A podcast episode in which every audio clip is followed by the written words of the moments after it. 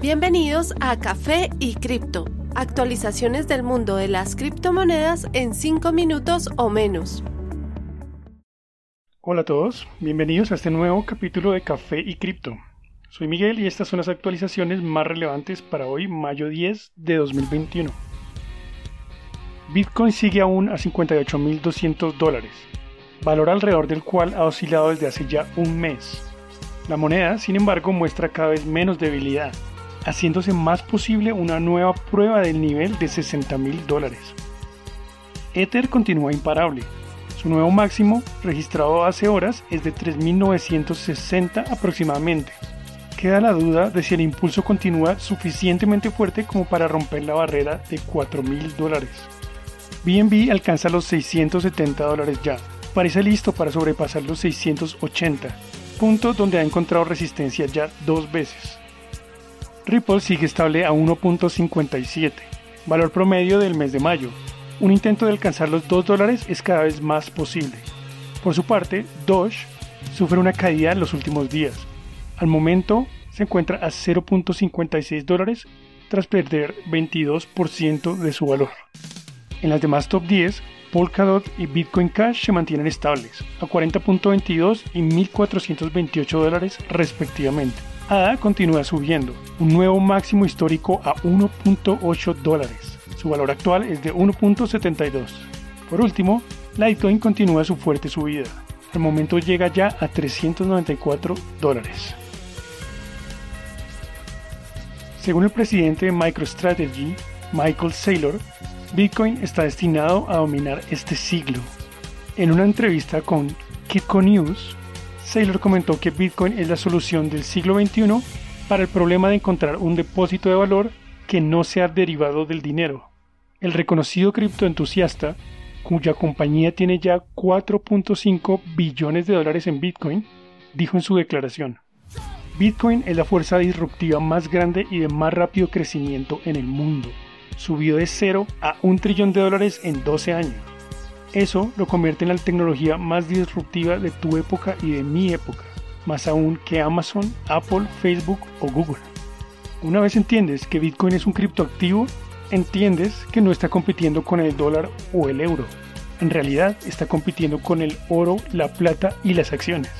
Lo que realmente preocupará a los grandes gobiernos son las monedas estables. La capacidad de mover millones en dólares o euros va a atraer el interés de los bancos porque el dinero es el medio de los bancos y los gobiernos, y van a estar preocupados por controlarlo. Cuando se le preguntó respecto a las posibles debilidades de Bitcoin, él simplemente dijo que no cree que las haya. Sin embargo, el experto en computación cuántica Andrew Forsman cree que una vez esa tecnología crezca, estará en capacidad de desencriptar la cadena de bloques con gran eficiencia. También habría que tener en cuenta la constante crítica hacia Bitcoin respecto a la cantidad de energía que se consume para poder minar nuevos bloques. Según reportó Glassnode, una cantidad de Bitcoin superior a los 12.300, equivalente a casi 700 millones de dólares, fue retirada desde el exchange Coinbase en tan solo una hora. No está claro si se trató de un inversor institucional o una persona particular. Sin embargo, esto demuestra un deseo de mantener Bitcoin a largo plazo en vez de tenerlo listo para ser vendido. Esto es soportado por la capitalización total realizada de Bitcoin, una medida que muestra información útil respecto a la composición del mercado y el sentimiento general de los inversores. En esencia, esta medida es la cantidad de monedas en circulación contra el precio más reciente. En contraste con la capitalización total, esta tiene en cuenta todos los Bitcoin que se ha perdido o se encuentran inertes, lo cual se calcula que es aproximadamente el 15% del total existente. Pues según esta medida, en los últimos 6 meses el aumento de Bitcoin ha sido de más de 250 billones, un incremento de 200% respecto al año pasado. El gigante bancario Citibank está considerando lanzar servicios de trading y custodia de criptomonedas. Itai Tuchman líder global de exchanges extranjeros, dijo en un reporte que el banco ha visto una acumulación de interés en Bitcoin por parte de sus clientes desde el pasado agosto. Sin embargo, Tushman dejó claro que no tiene afán de lanzar estos servicios.